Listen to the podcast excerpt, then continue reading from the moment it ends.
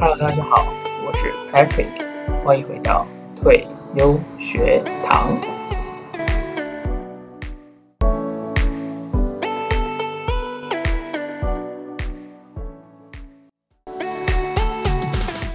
嗨，大家欢迎回来。上期节目我们谈到要如何拥有极度专注力的几个步骤，以及一些小小的技巧。那如果你还没有听过上一集，建议你可以先听上一集，再来收听本集。那么你可以更加了解分心以及专注的使用。好，今天节目我想跟你聊聊关于恶名昭彰的这个分心啊。只不过这个分心其实可以让你更专注、更有生产力。那首先我们先去厘清一件事情，就是我们平常在讲的分心，其实只是在不对的时间做不对的事情，比方说，你应该在工作要打个报告，结果你把手机拿出来划了，或是你本来不应该在这个时间做这件事情，然后你却做了，然后等到可能也许你偷懒会被发现，然后再瞬间切换过来，然后一直这样反反复复，这样一整天就过去。那我们其实要知道，就是这个分心，其实。当然，对我们不论是工作、不论学习、不论做什么事都是不好的。但是，假如说这些，但是单论这些行为，比如说划手机，比如说刷动态，这些行为基本上是对我们无害。所以，我们要如何把握最有生产力呢？就是我们只要在正确的时间做正确的事情，你把它分配好，何时该分心，何时该专注，你做好的时候，其实你的生产力就会高。你也可以因为玩游戏而生产力更提高，OK，所以我们这边讲的分心，讲的都是会让你有生产力的分心，或者说更让你对生活有帮助的分心。好，那我们一开始我们就讲，其实分心本来它就是一个大脑的一个模式，因为我们不可能随时保持专注。想象一下哦，如果我们今天在一个你活在一个原始的丛林里，然后你很高兴的享用。你辛苦采集到的食物，OK，嗯，也许坐在火边，也许是坐在，就是一群人坐在一起吃饭。那么如果这个时候突然附近草丛有动静，或者树林里有动静，那么你会怎么做？你会怎么处置？应该是会放下食物，然后准一个待命姿势蹲起来，然后观察情况，对吧？也就是说，你为了让你的生生存，为了你的生存，所以你。会得专注在某，你会得对周边环境保持警觉，然后我们大脑啊，许多部分是对刺激是敏感的，也就是我们是渴望刺激的，因为我们要保持警觉，那当我们遇到这个警觉的时候，我们才有办法随时做出反应。好，那因为有这样的系统，所以尽管你是在专注的情况下做一件事情。但是这样的刺激却会被你优先处理，因为这跟生存非常的关有关系嘛。你可能因为你如果没有忽略掉这个草丛里的动静，可能下一秒就被吃掉，所以这种东西是会被优先处理。比如说你大脑里面的回路就是分心的刺激，会比你想要专注的这个刺激，就是它可以打破你想要专注这件事情。好，可惜的是说我们现在科技很发达，我们到处都是刺激。但是却都不会对你身体有危害，可是你的脑袋里面这个系统还在，所以你很容易会被刺激吸引，然后你也可以去，然后然后你又可以轻易的去取得这些刺激，所以你就很容易上瘾。所以这就是为什么我们会那么想要去分心，或者在专注的时候去做别一件事情，因为我们其实是渴望刺激的。OK，那么了解到我们脑袋中有这么多。原始的设定以及为什么会平常这么没有生产力，这么分心，那我们就接下来就来谈谈如何运用你脑袋中这个分心的模式。正常来说，有一个有生产力分分心，其实有三个模式：捕捉、解题，还有习惯。那我会一一去说明它。好，首先第一个是捕捉，你会不会有一种你好像要做很多事？然后很想记录起来，但是碍于这种种种原因，脑袋就把你的想法留在你的脑袋里。然后回到家，哎，你想要去想它，试着去回想，我到到底想了什么，我到底有什么点子，然后突然都想不起来。那这种原因啊，其实就是在你脑袋点子很多的时候，尤其当你不是在专注的时候，你会突然有一种讯息通知不断响的感觉，就是这种感觉。而这种感觉就是可以代表你脑袋现在是处于一个放松的状态，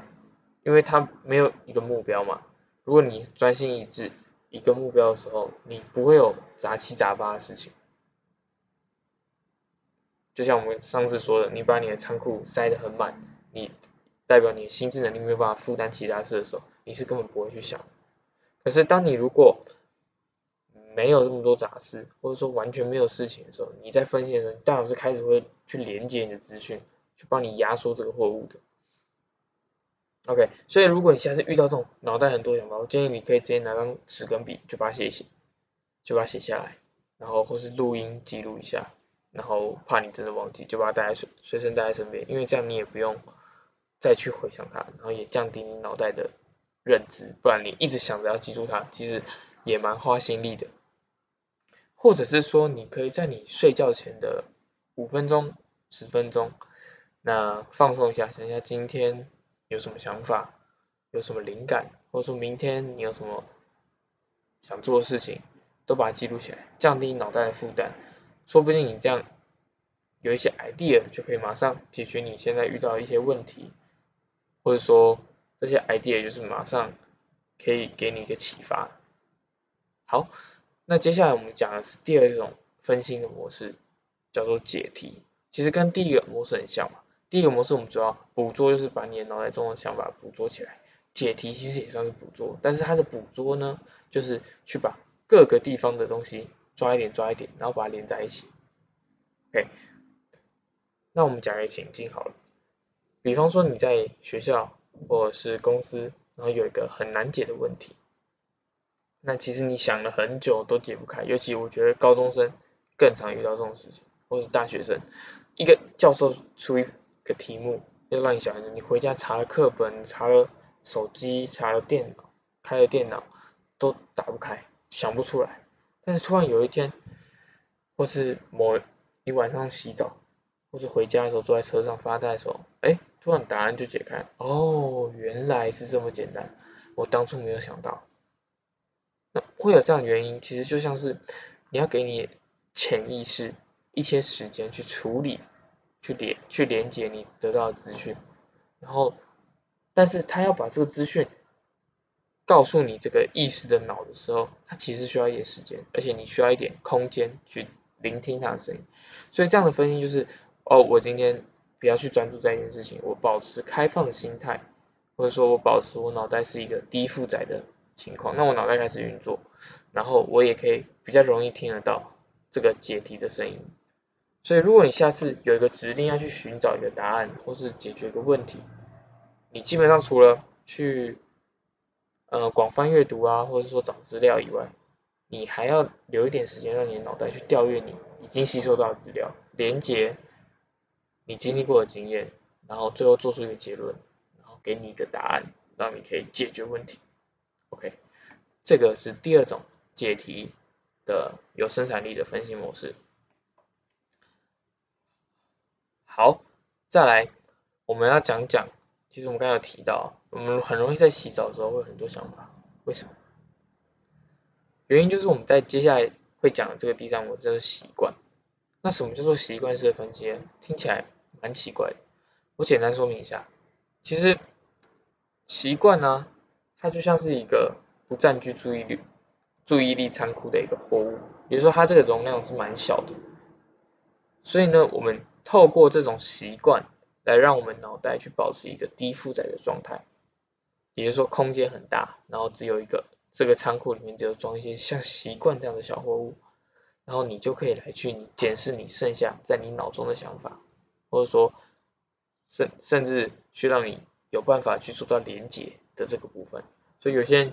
喜欢去散步，然后做一些简单不费心力的事情，就是为了让自己进入到这个分析模式。那这个分析模式。一旦开始连接，自然你的仓库就会变大，因为相对来说你的里面的货品就被清出来了嘛，或者说因为你大脑去连接，所以你货品就被压缩了，所以你的注意力空间就变得更大，你下次就可以处理更艰难的事情。OK，好，那我们认识了三种模式之后，我们就可以去思考要怎么去运用在生活中。这边有几个建言意义，还有技巧可以分享给大家。好，第一个呢，就是每天你固定一段时间，也许十分钟、五分钟，啊，留给自己一些天马行空的分心时间。像我可能在睡前就会啊东想西想，想一些有的没的，这都没有关系，因为可以帮助你脑袋清空一些想法，理清一些思绪，OK，或者是把它写下来。但是要注意的是，这个段时间内。尽管五分钟也好，你也不要去拿会干扰你的东西，比方说你不要拿 iPad，不要拿电脑，不要拿手机，因为这完全会让你只想寻求刺激，完全不会寻求内在的刺激。OK，因为分心其实就是一个你把你的注意力转回到你自己身上，然后你去从你自己身上去找到刺激，所以你也会喜很喜欢分心的，因为哎有突然有想法，哎这个很棒很棒，所以。尽量不要去让你有，呃，不要在这段天马行空养练习分析的时间，不要去拿一些会干扰你的东西。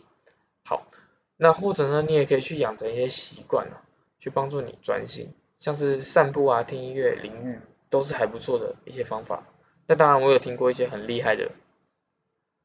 很厉害的人了，他其实就是他在他的分析时间就是要玩游戏，因为他玩游戏，他可以进入到一个。不费心力的状态，因为像是习惯，我们平常习像走路那样很习惯，他可以透过玩游戏来让他想到很多事情，因为那玩游戏就是一个，也许对他来说是 routine，没有一个挑战性，不是一个刺激，对他来说就是一个，啊，我就是每天这样刷刷刷，然后我就可以让我脑袋进入到一个放空，可以分心的阶段。OK，那养成这个习惯为什么呢？因为其实。你生活中，或者说你需要的是提高你的注意力，解决你的问题。所以，我们其实就有一个研究是这样的：当你没有办法去解决、解出一道题目的时候，你可以起身走走。那当你走走回来，回到位置上，你发现，哎，也许就会有答案。而且呢，这种走啊，在室外效果比在在室内走的效果还要好。OK，所以你可以常常，也许。你可以，比方说一节下课，或是一个工作阶段结束，就去走走，装个水，看看看看周边环境、大自然等等的。那其实为什么会有这样结果，其实也不意外，因为你就可以知道，走路这件事情就是一个不花费心力的习惯。然后你透过这个习惯，让你进入分心的解题模式，然后你就可以让这个问题就这样迎刃而解。好，关于分心，其实除了以上三种以外啊，分心还有一种强化专注的作用。也说，当你分心越多，你就越有办法去恢复你原始的专注力以及注意力。所以，如果你要重新回到这个极度专注，这种分心是一定必要的。好，那我们要做什么事情才会达到上面效果呢？基本上很简单啊，就是多休息几次。因为在休息的时候，你去做一些不费力、不费力的。习惯啊，或是你想做的事，但是不要是杂物的工作，也就是说，你要让你自己去做一些会耗费自己心力一点点，但是又不会太多，然后可以是一个习惯，但又不要让你觉得是烦的事情。OK，好，比方说刚才提到的散步、听音乐、跑步，或是找朋友聊聊，都是不错的方法。你或者最简单可以考虑直接去睡觉，因为对你而言，你需要的是休息。你需要在一个间歇的状态下，再度回到那个极度专注力 （hyper focus）。所以你在前面，你在经过完一段专注之后，你需要的是休息，然后再往下走。所以休息是真的可以帮助你走得更远。然后你不要把这个休息想成是一个偷懒，没有，因为你需要休息，你才能变得更好。也就是说，当你很专注完，你一定是累的，你一定得休息，除非你。在前面就分心，那你这个休息也是必要的，因为你要有休息，你才可以进入到你的脑袋、你的精神才可以进入到那种 hyper focus 的那种专注力。OK，也许你可以休息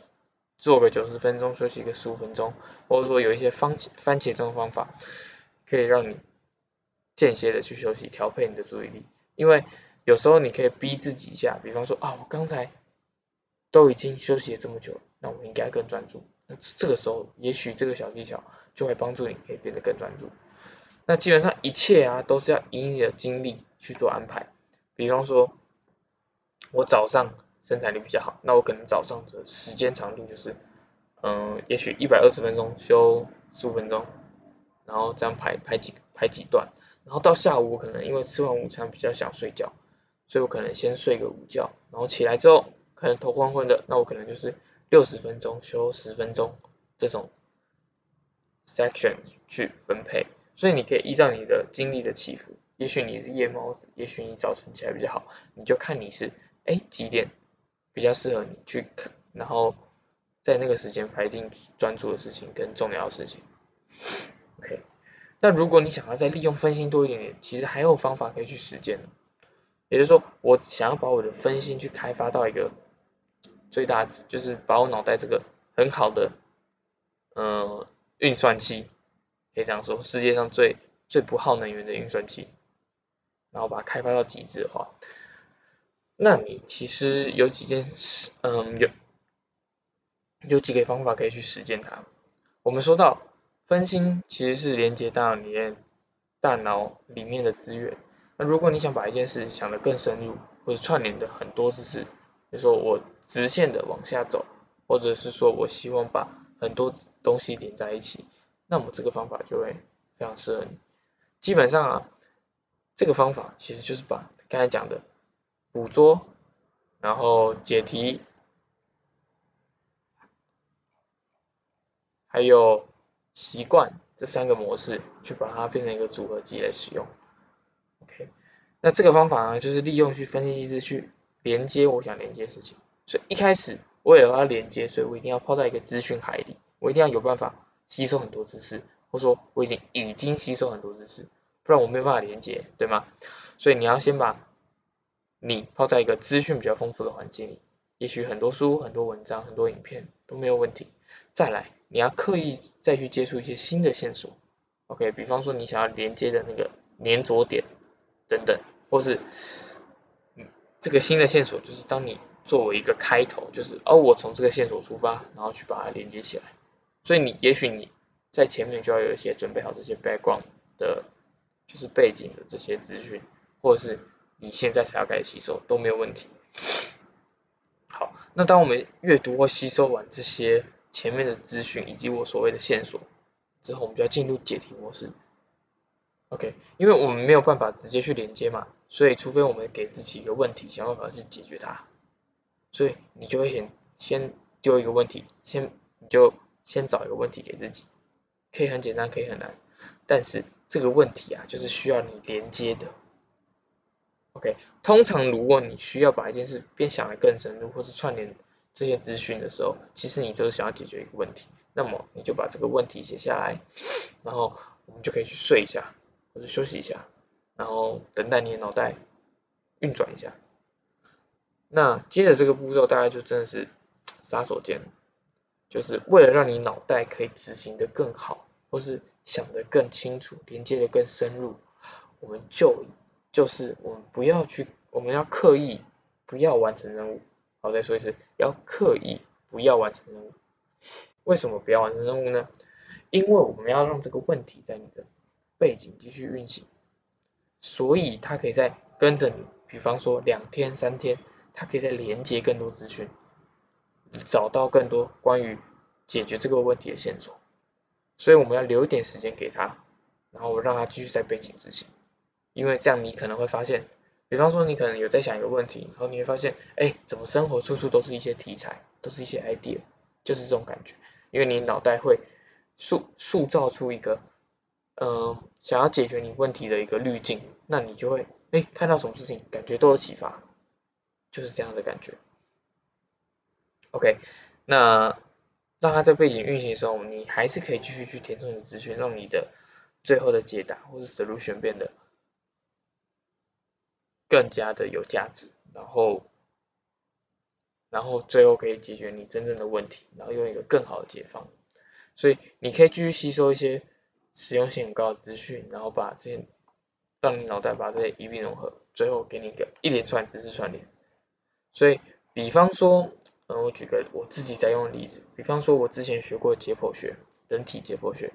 那为了我要把神经、肌肉、血管是骨头去把它连接起来，我就出我就出一个，因为我们都念完嘛，考前要复习，我就出一个问题给自己，就是，哎，如果我今天，呃，如果我我今天哪里中弹，我的肌肉，呃，我的肌肉要怎么长，我的血管要怎么长，或者是说，如果我今天是一个，呃，是一艘船在血管里面度假，那我要我的目标是要把我的的我身上的一个东西拿去给某一条肌肉，那我应该要怎么走？所以我为了要想这个问题，我脑袋就要开始想，然后比方说我血管要从哪里出发，然后往哪里走，在哪里转折，所以然后或者是我经过哪里会有哪些分叉，那这样我同时我也可以把血管的分支背出来，然后或者是哎，如果我今天想要动这条肌肉，我应该要哪一个神经，哪一条神经？哎，神经怎么跑？从脊髓的哪里出来？哪一个洞？骨头哪一个洞？这样跑出来？所以就是设计一套你自己的流程，或者设计一套属于你自己的问题，让你可以记得更清楚，或者说探探得更深入。因为都是透过不断的问问题，然后你为了要解决这个问题，你可以学得更好，学得更深入。那这个技巧就分享给大家。OK，所以关于以上内容大概就是分心，可是我们生活中不会只有分心，对吧？所以因此呢，我们跟我们。要学的就是如何跟专注力完美的结合，就是当你一直不断切换在专注分心、专注分心，其实所就是所谓的，就会让你达到更好的境界，然后更高的生产力。OK，因为其实你，嗯，我们要知道专注力跟分心其实两个启动的是不一在不一样的脑区。OK。也就是说，他们两个这个东西，这这两件事情完全是一个负相关。因为当你在专注的时候，你分心就被关掉了；当你在分心的时候，你专注力一定被关掉。但是如果你搭配的得意，它两个是会互相加成的。也就是说，哎，你做你专注力完换分心，这个分心出虽然说它会抑制你专注，但是它在你之后专注的时候会帮助你这个之后的这个专注。OK，举个例子。专注力会增强你的记忆力，对吧？我们因为透过专注，我们可以学得更深，记得更多。然后透过你这样被增强的记忆力，就可以去更快速连接现在以及过去的资讯，对吗？因为你可以知道现在你学什么，以及过去你记的那些东西嘛。然后因为你有了更多的记忆力以及资讯，所以你当你在分析要解决问题的时候，你就更有效果。那更有效果，你大脑是不是更可以连接？那你更可以连接的时候呢？你其实大脑就把你的货品可以清得更干净，或是更有办法压缩它，所以你就可以找到很多连接可以去归档，就可以把一整个东西全部串在一起，连接全部串在一起。那对你来说就是一个很简单的一个知识晶体。OK，这个知识晶体是在要钱这边，这本应该是。没错，要签这本书，你之后有可能会提到它，所以也就是在你脑海中压缩成一个知识晶体，就是一个很简单的结构，但是你把它展开，它又是一个一连串的知识点。OK，但是你要做这件事，你必须靠分心的连接能力，才有办法把它归档。那当你把东西归档，你是不是变货物变小？货物变小，是不是又多出很多空间？那这些更大的空间，是不是又让你更有专注力可以去？挑战新的、更复杂的任务，所以就是说，你把这两件、这两种能力，专心以及分专注以及分心，妥善使用，你就可以不断的、不断的、不断的挑战一个，进到一个更好的状态，然后你可以展现出一个最有生产力的你。好，那讲到这边，整本差整本书差不多讲的差不多了。那它的核心讲的是极度专注力。但是，但是，我觉得很重要一点就是，你除了要有极度专注力，再有想要有 hyper focus，就是极度专注力前，你同时要有一些正向效应的分心机制。OK，我讲的就不会是平常你那种上班划手机那种分析，你才有办法，就是我们要需要这种正向效应的分析机制，才有办法去帮助你培养极度的专注力。而要能管控专注力最重要的技巧，上一集其实有提过，就是我们要去不断去察觉我们现在注意力空间，我们现在脑袋里面装的是什么。透过察觉，我们才有一个标准知道，哦，我现在有多专注，我现在有多么超载。OK，我现在是不是一直在胡思乱想？现在我是进入了分心状态，是完全的分心状态吗？还是一半专注一半分心透过察觉，我们可以了解到这些，那也给你一个参考点，知道 OK，我现在有多专注。然后你之后实践很多技巧，才可以去衡量它，说哦，我比以前更专注。好，另外我想分享几个书中提到几个管理注意力的技巧，在你一开始控制你在想什么之前，要记得你要去找到一个精力的高峰跟低谷，也就是你要知道你什么时候专注力比较高，什么时候比较不能专心，那你就要安排你自己。在比较专心的时候去做一些比较难的事情，在比较没没有办法专心的时候去做一些 routine 的事情，不需要耗费注意力的事情，所以要配合你的作息还有规律，然后你才能更有效的运用这个专注力。好，另外一个其实是咖啡因，咖啡因的摄取摄取，因为我们知道咖啡因其实是很容易被摄取，而且呢，它也是对你的精神是非常的有。有正相关的，就是帮助你专注的。但是，但是，因为现在有可能你喝咖啡喝太多，让你没有办法好好休息，所以要想想这个咖啡因啊，它有办法帮助你专注，但是你不要让它帮助你，就帮它倒忙，让你没有办法好好休息。OK，这些都要去考量到这个咖啡因它的正，它对你的正增强，然后也不要正的太强，大概是这样。好，最后一个我很喜欢技巧，就是去建立仪式。你去想想啊，你每次有一种，比方说心流体验，或者说很开心、很专注的体验时，你前面会先做什么？还是说你这些体验都只是平常偶尔才出现啊？如果出现就哦，好棒。还是说你都会刻意让自己去达到这个专心的境界？因为假如说你是一个学生，你要准备考试，或者说你很长，或者说你。比如说每半年、每一个月，你都要准备一次报告，然后这个报告的量都很大，那么你就需要，这时候你们就需大家都会需要一个仪式来帮助你去专注，OK，因为这样才可以确保你每次都有办法进到这个专注状态，而不是有时候啊可以，有时候不行，OK，所以像我自己的话啦。我都是在手机先把番茄钟打开，然后开飞行，然后丢到包包里，然后开始坐坐正坐好，然后也许拉拉个衣服，然后就开始进入专注模式。当然每个人的仪式可以自己去设定，那有几个技巧，也许可能就是你自己设定四个步骤，三个到四个步骤，然后去把你的